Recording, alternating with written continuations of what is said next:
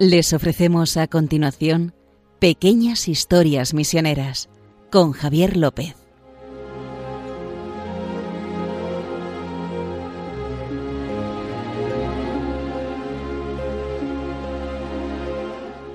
Bueno, ¿qué tal? Una día más estamos aquí con todos nuestros oyentes y como siempre me acompaña Justo Amado, el director de OMEPRES de las obras misioneras pontificias.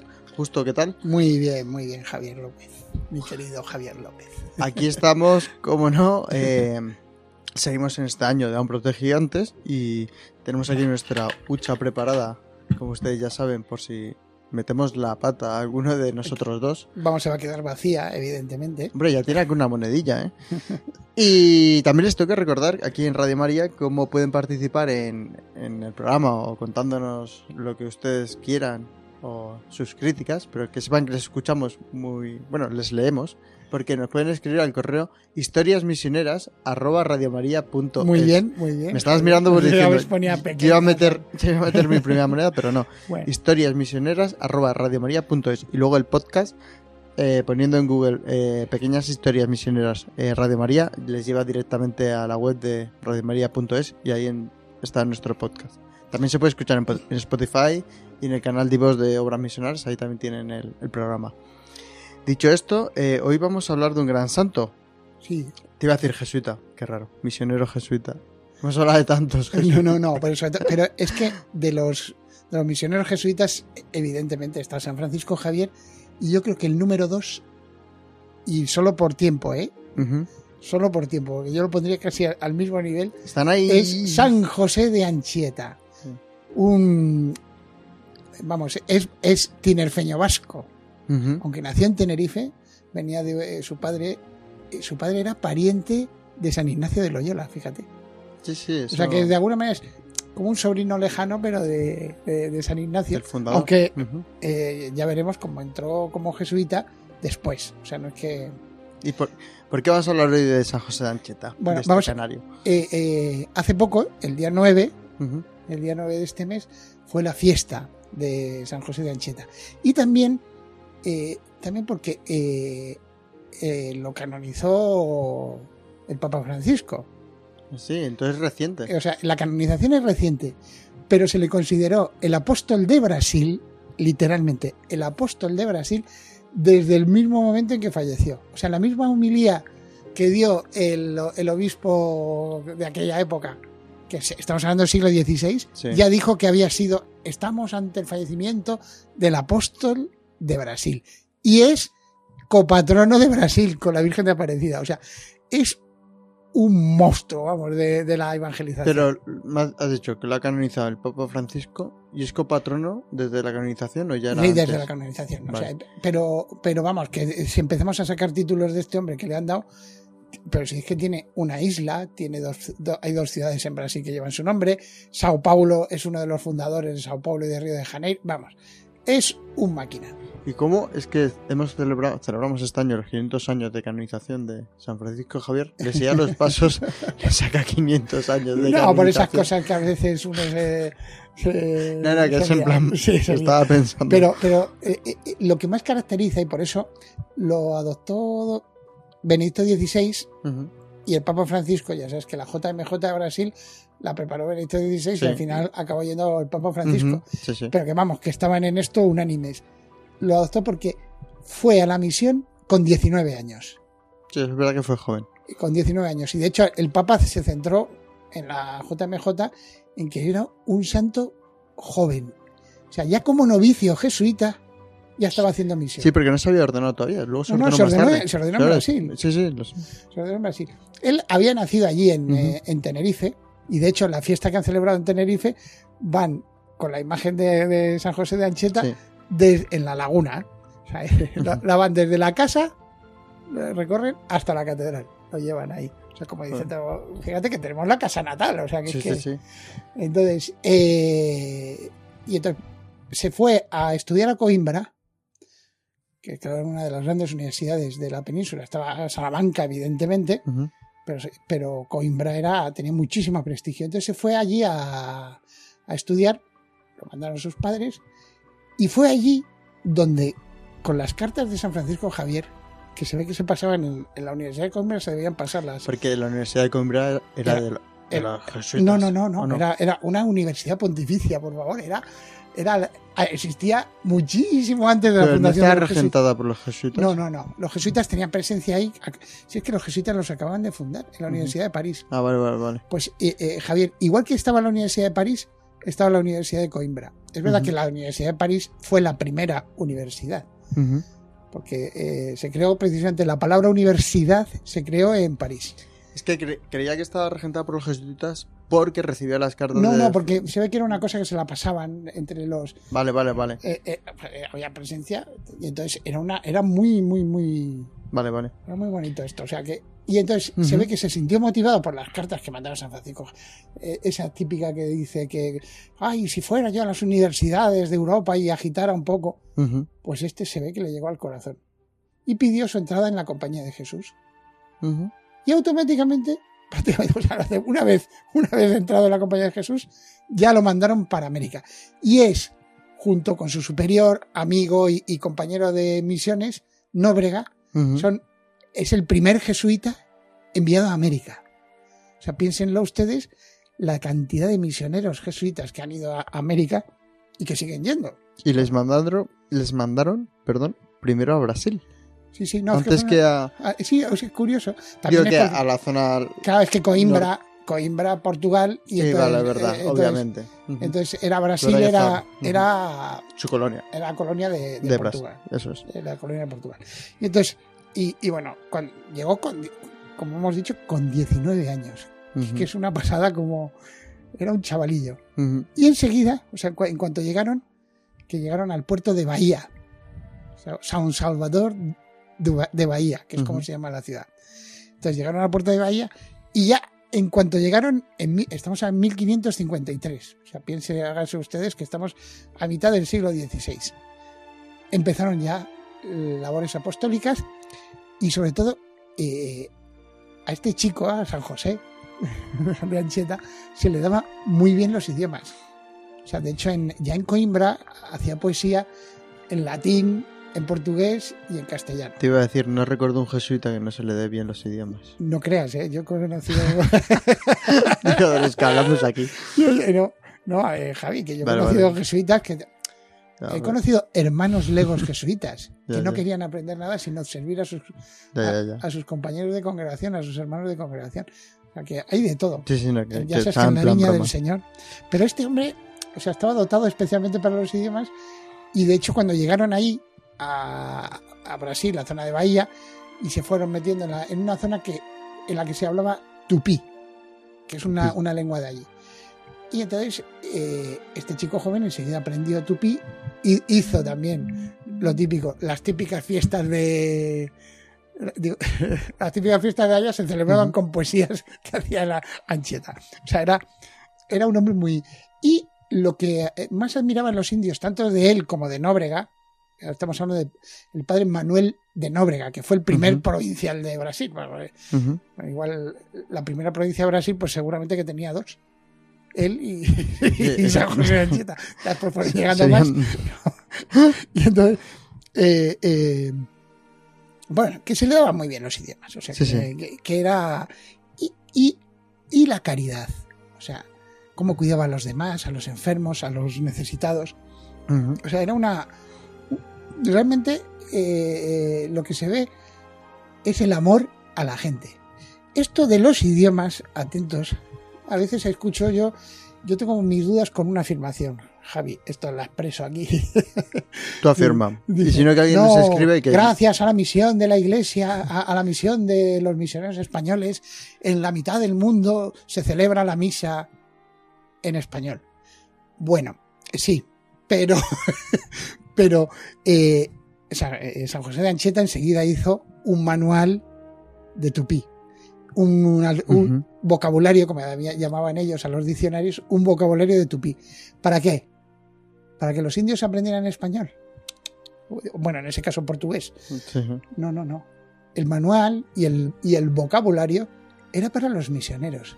Claro. O sea, lo que caracterizó en toda América, desde Santo Toribio de Mogrovejo en Perú a los, a los primeros que estuvieron eh, evangelizando en México en náhuatl, es que respetaban muchísimo las lenguas autóctonas. O sea, realmente fue con la independencia de América, que muchos misioneros dejaron de ir, cuando se- el español se impuso a todo el mundo como una forma de, de unificar las naciones. Y dices, ¿tú en qué te basas en todo esto? Es muy fácil. ¿Me puedes decir en qué idioma se celebran las misas en Filipinas? Hombre, En tagalo. en tagalo.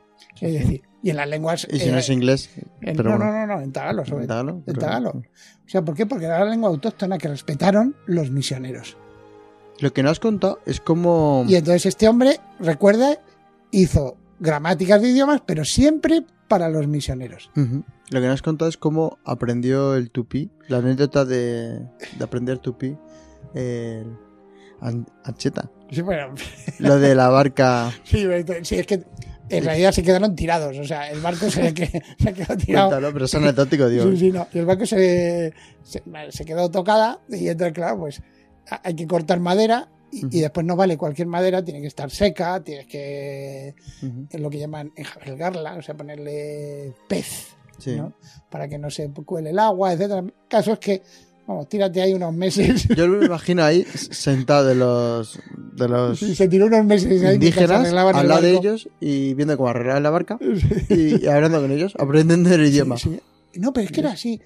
Eh, eh, de hecho, eh, el Papa Francisco, cuando habló de allí en la JMJ de, en entonces Beato, José de Anchieta, porque lo canonizaron ese año, pero era, dice, se marchó a misionar cuando tenía solo 19 años. ¿Sabe cuál es el mejor medio para evangelizar a los jóvenes? Otro joven. mm, Entonces, y le decía a los jóvenes, pues ya sabéis lo que tenéis que hacer. Evangelizar. Entonces, eh, eh, este es un, es un chico curioso, con, una, con un amor a Jesucristo espectacular, ¿sabes? Porque se notaba eh, en sus escritos y todo. Y, y claro, pues se ve que era electrizante. electrizante. De hecho, cuando. Creo que fue en Sao Paulo, es que sí, en Sao Paulo, eh, cuando se creó Sao Paulo, él era uno de los fundadores de Sao Paulo. O sea, eh, se ponían todos de acuerdo, vamos a hacer una ciudad, pues venga, vamos a hacerla. Eh, lo que hizo en el centro de Sao Paulo fue una especie de, de- no, no sé cómo lo llamaban allí, pero una especie de cabaña ujú. a- de- de- de- autóctona, de los Ujú. indios autóctonos, para que pudieran ir y sentirse en casa. ¿Sabes? Y allí les... Y, y- y- y también, lo que llama también la atención es que él sí, él enseñaba cosas Ujú, que traía de Europa, pues no sé, cuál enseñaría matemáticas o lo que fuera, y también portugués, pero solo para tratar con los portugueses. O sea, siempre respetando su lengua. Y los indios enseñaban plantas medicinales. Claro. Que claro que a los, a, a los europeos recién llegados hay a una jungla, en, en algunas zonas, jungla, en otras no tanto. eh, pues claro, aquello era muy importante, porque si Ya, te, ya. te jugabas la vida, ¿verdad? Sí, sí, sí, eso lo sé.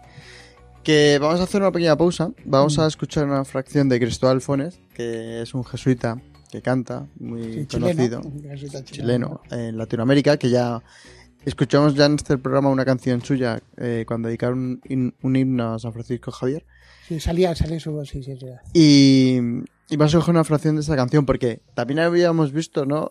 una sinfonía dedicada. Es que, eh, o sea, bueno, es, que, eh, es, es difícil decir lo que significa Anchieta para Brasil. Claro. Porque, claro, tiene.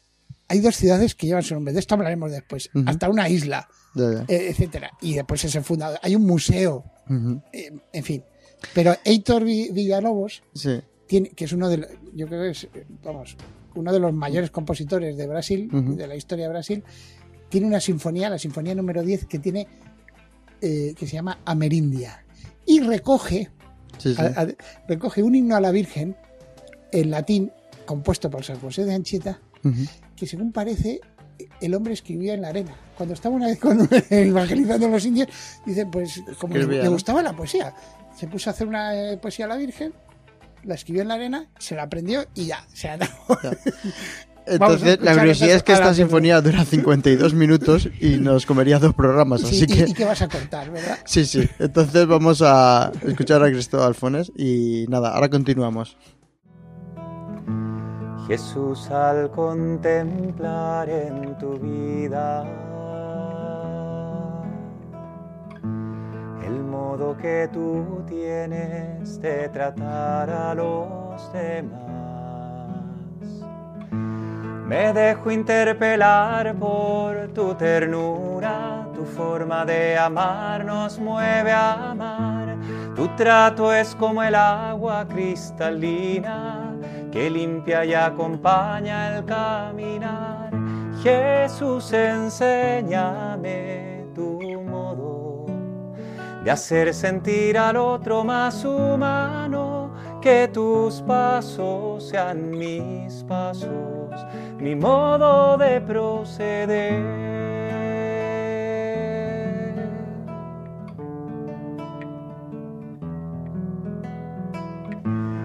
Jesús, hazme sentir con tus sentimientos,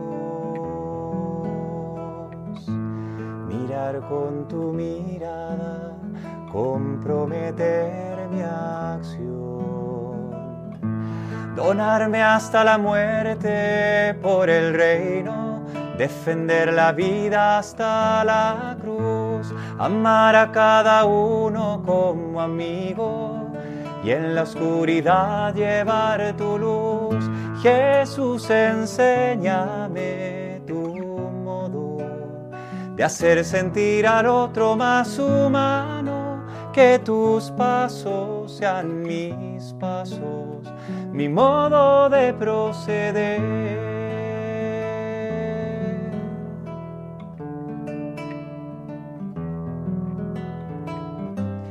Jesús, yo quiero ser compasivo con quien sufre,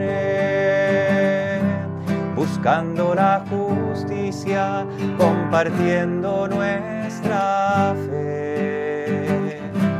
Que encuentre una auténtica armonía entre lo que creo y quiero ser. Mis ojos sean fuente de alegría que abrace tu manera de ser.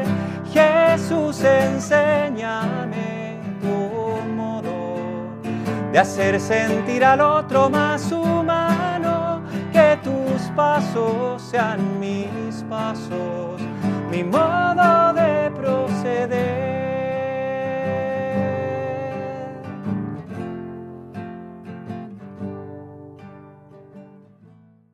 Bueno, seguimos en Pequeñas Historias Misioneras con Justo Amado y Javier López, un servidor. Y estamos hablando de San José de Ancheta. Y has comentado antes justo algo de unas islas que tenía Sí, también. bueno, sí, es verdad. Es que hay una isla. Hay una isla. A mí me ha llamado la atención.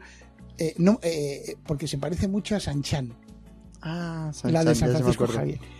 Claro, dices tú, bueno, es que murió ahí. No, no. Eh, o sea, eh, Ancheta murió ya mayor, Ujú. después de, toda, de 50 años en Brasil. Pero es que esta isla se parece tanto y está en la costa de Brasil que dices tú, qué, qué coincidencia. Dices, sí, un poco más. eh, eh, o sea, eh, San José de Ancheta tuvo la suerte de sí de poder entrar en Brasil. San Francisco Javier, acuérdate, No India. mirando. Y es que tiene forma de C, está cerquita de la costa. A China, perdón. Y está, bueno, y la isla tiene el nombre de Ancheta. Ujú, También tiene, hay una localidad que se llama Anchieta, que, en realidad no es que él fundara la ciudad, sino que era donde tenía, eh, ¿cómo se llaman las casas? Maloca, Maloca, la, la Maloca. O sea, ahí creó una Maloca, es eh, una casa tradicional, y ahí cuidaba, curaba a los enfermos, etcétera, hacía predicar catecismo, etcétera. Y entonces, en, en donde se hizo esa Maloca, ahí se ha creado, se creó la ciudad de Anchieta. Y en los años 50, en el interior de Brasil, otra ciudad se dedicó, lógicamente, a Anchieta. O sea que esto es verdadera veneración por San José de Anchieta. Pero se recorrió todo Brasil. Bueno, o sea, más, más, más la zona de Sao, Pau- de Sao Paulo a, a Río de Janeiro. Ah, esa vale, zona, vale. que era, por otro lado, era lo que estaba en aquella época colonizado por los portugueses, aunque es verdad que tanto Nóbrega como él se metían por todos lados. Y de hecho, en muchos... ¿Tú te eh, crees que se metían por el Amazonas? no, no, el Amazonas que está muy arriba y todavía ahí, no, ahí no- ahí no llegaban, ¿no? Y entonces, y- pero se metían en, en todos lados. Y de hecho, eh, eh, parece que estuvieron un poco como secuestrados.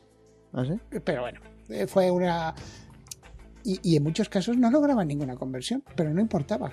Bueno. A mí me, eh, a mí me gusta mucho el, el espíritu absolutamente optimista y esperanzado que desprendían eh, en la evangelización. ¿Sabes? Yo anuncio a Jesucristo, ya está. Punto final. Si ese es mi gozo, anunciarlo.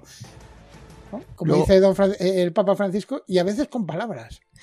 ¿Pero era querido por la evangelización o por lo que hacía por los Por todo, indígenas allí todo. que he visto Por que todo. era... De hecho, fue, o sea, es el que da el primer paso de lo que ha sido una larga historia de la iglesia brasileña defendiendo a los pueblos indígenas. Es, Claro. o sea, es el precursor de todo. En ese sentido. Es el precursor de todo. El primero que se enfadaba, que decía, por favor, ¿qué estáis haciendo? Y después, eh, eh, ese toque de todos son iguales. Sea el gobernador de una ciudad portuguesa hasta el último indito, ¿sabes? Es, Para mí es, es Jesucristo. Y eso, y los tengo que tratar con igual dignidad. ¿no? Entonces eso es muy, eso es muy impactante, muy impactante. Bueno, pero bueno, que claro que fue creciendo. Se acabó siendo, él mismo acabó siendo, después de ordenarse sacerdote, o sea, acuérdate que llegó como novicio, Con 19 años. que con 19 años, él, él mismo acabó siendo eh, el provincial de los, de los jesuitas en Brasil. ¿Y en dónde estudiaba José Ancheta allí en Brasil? Pues tenía sus Iba- compañeros. Con los compañeros, con Claro. el... O sea, Vale. no tenía que estudiar filosofía, teología, etcétera, pero parece ser que sí, ¿eh? que, que, que Quiero decir, aprobó. que, que le daba tiempo. Sí, aprobó, pero bueno, que era un... está recorriendo eso de Brasil, que me imagino que en esa época, Sí. en, es- en esos tiempos, eh, de ir de Río a Sao Paulo, tardarían mm, Sí. meses. Digo Sí, que no. pero, sobre todo, eh, son las más conocidas son las aventuras misioneras que tuvo entre los un pueblo que se llamaba Tamoyos. ¿no? que ahí estuvieron a punto de matarlos, mataron de hecho a algún acompañante, al final no los mataron, al final se los rifaban entre los diversos eh, poblados, a ver si, vamos, que, que fue una verdadera aventura. Este hombre, eh, lo que te vuelvo a decir, es que es joven hasta en las cosas que hizo, hasta en las cosas que hizo. Y entonces, eh, y además ya como provincial, fíjate, ya, ya, ya no es joven, ya es un, un padre jesuita asentado, etcétera, fue el que envió los primeros misioneros jesuitas al Paraguay, con todo lo que eso significa. Porque el Paraguay, ¿te acuerdas las reducciones de los Sí, jesuitas, sí, las famosas, la película de la misión que nosotros conocemos? Te lo iba a decir justo ahora, iba a decir, es la película de misión, pero claro, era, te iba a preguntar, digo, ¿tiene algo que ver esto con la película de misión? Porque es muy parecido. Sí, pero fueron los primeros, los primeros avances que se dieron por el Paraguay. ahí. Era- en realidad es no solo es el Paraguay, es una zona que coge un poquito de Bolivia, también eh, eh, el norte de Argentina. Paraguay, eh, vamos, Brasil. Entonces ahí mandó los primeros misioneros de lo que serían después, mucho después, porque, está, porque muere en 1597. O sea que todavía no pasa, no llega ni siquiera al siglo XVII. Y, y si se acuerdan de la película La Misión, independientemente de que igual no es históricamente, Bueno, es... es siglo XVIII. Estamos en el siglo XVI, fíjate. Sí, sí, sí. Entonces muere en 1597. Pero fue el primero que envió misioneros al Paraguay. Sí, sí. Pues eh, a mí me había surgido ese... Cuando, antes de que lo dijeras estaba pensando justo exactamente eso. Es verdad que la película es... No deja de ser un- una mezcla, ¿no? De, de historia Sí, real con sí, un poco pero- de ficción. Pero bueno, fue el, Pero el está primero que envió a gente allí. Bueno, justo, nos queda eh, muy poco tiempo. Eh, ya si quieres eh, rematar algo último de Ancheta. No, simplemente felicitar a los tinerfeños que han celebrado hace poco su fiesta. Y, y- Muchas felicidades. Sí, porque hoy cuando, cuando lo canonizaron, ¿sabes? Eh, sonaron las campanas de todo Brasil, sea, para que veas qué impacto tiene este Sí. misionero allí, y las campanas también de Tenerife. O sea, se unieron como si fuera el mismo sitio. ¿no? Cruzando las, las Al mismo tiempo. Sí, al mismo tiempo, a la misma hora, cruzaban el Atlántico las campanadas, ¿verdad? Increíble. Que es muy. A mí son de estas cosas que son detalles. Son detalles De- bonitos. Y después, eh, y lo que hablábamos antes de la. de- que llevan ahí al santo de su casa natal, pues. Son detalles de agradecimiento para estos gigantes de la misión que siempre hemos dicho nosotros. Porque este es, este es verdaderamente un gigante de la misión. Y Porque- un ejemplo a seguir. ¿eh? ¿Que dónde está enterrado Ancheta? Anchieta está allí, en Brasil. En Brasil. Mm. Muy bien, pues nada, no tenemos tiempo para más, justo, ya Se nos acabó el Pequeñas Historias Misioneras de hoy. De Mm. otro gran santo jesuita, misionero. Sí. Y, y- Esta vez español, no es francés ni. Que bueno, oye, que mucho. tuvo. ¿Sabes que tuvieron guerra los portugueses con los franceses? Pero por algo de. Se- los franceses se establecieron también la costa de Brasil, los portugueses fueron allá y el pobre Anchieta estuvo allí cuidando a los dos lados, como siempre. ¿Sabes? Ay, mediando, como siempre los misioneros. Cuidando a ver si todos los caídos y tal de un lado y de otro. Bueno, justo, eh, vamos a recordar otra vez para terminar el correo de historiasmisioneras@radiomaria.es, donde nos pueden escribir y comentar todo lo que a ustedes les, les apetezca. Y nada, ya decirles que hasta dentro de 15 días, justo Amado, director de Mepress y un servidor, Javier López, regresaremos aquí con ustedes. Así que, si no tienes nada más que decir, justo, Pues nada más, ¿no? Es que bueno, podríamos estar a- de San podríamos José, ir. podríamos estar podríamos seguir, largo sí, y sí. tendido. ¿verdad? Pero se nos acabó el tiempo, así que, pues nada, muchas gracias por darnos acompañado un día más. Hasta luego.